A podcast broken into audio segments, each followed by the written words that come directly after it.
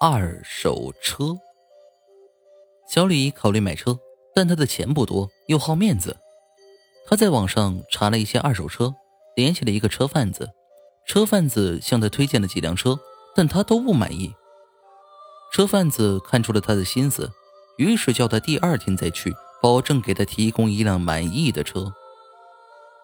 第二天，小李果真看到了一辆让他满意的车，价格很低，配置却很高，感应式钥匙，一键启动，八喇叭，高保值音响等。小李很满意，当即付款开走了车。可是，怪事儿就此开始了。第一天，小李设定导航回家，可导航却莫名其妙的把他带到了一处阴森的墓地。第二天，小李刚坐上驾驶座，汽车自己就启动了，试了几次都没法熄灭，大着胆子开了出去，却在红绿灯路口又自己熄火了，怎么试都没法启动。过了一阵，又自己启动了，感觉这车像是有其他人在控制。第三天，更恐怖的事情发生了。小李深夜驾着车，音响突然自己响了，传来了诡异的笑声。屏幕上还出现了一个无头的人，脖子处穿穿的冒着血。小李吓坏了，却没法关掉。等过了一阵儿，声音和图像才慢慢消失。小李回到家，几乎彻夜未眠。第二天，他准备开车去检查一下，刚巧看到。挡风玻璃上被人放了一张传单，是一家修车店的。这家店很近，拐一个街口就到了。我认识这辆车，这是辆事故车，刚好在我们这修的，机械上绝对是没问题的。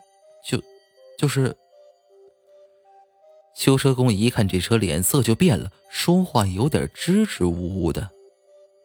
在小李的追问下，修车工才说出了真相。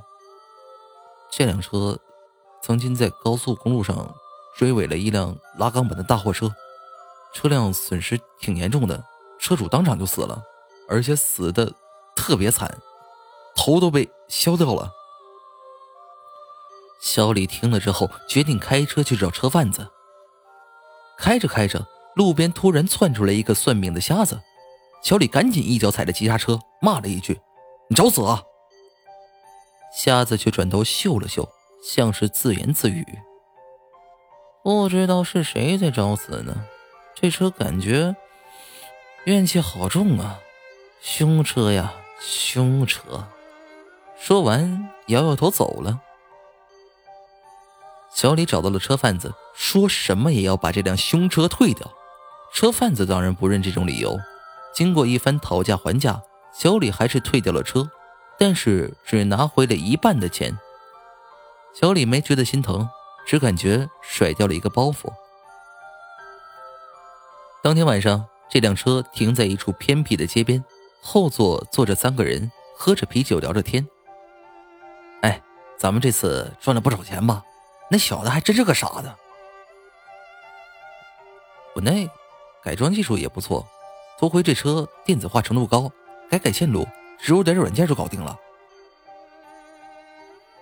我胡编那时候骗人的话，他也就信了。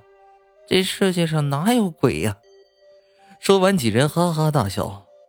可是突然，音响启动了，一个阴森森的声音传来：“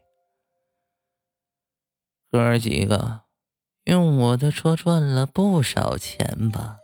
也不知道给我烧点纸来。”我在下面好无聊啊，不如你们下来陪我打麻将吧。紧接着，车门锁死，车辆自己启动了，沿着道路狂奔加速。驾驶座上空无一人。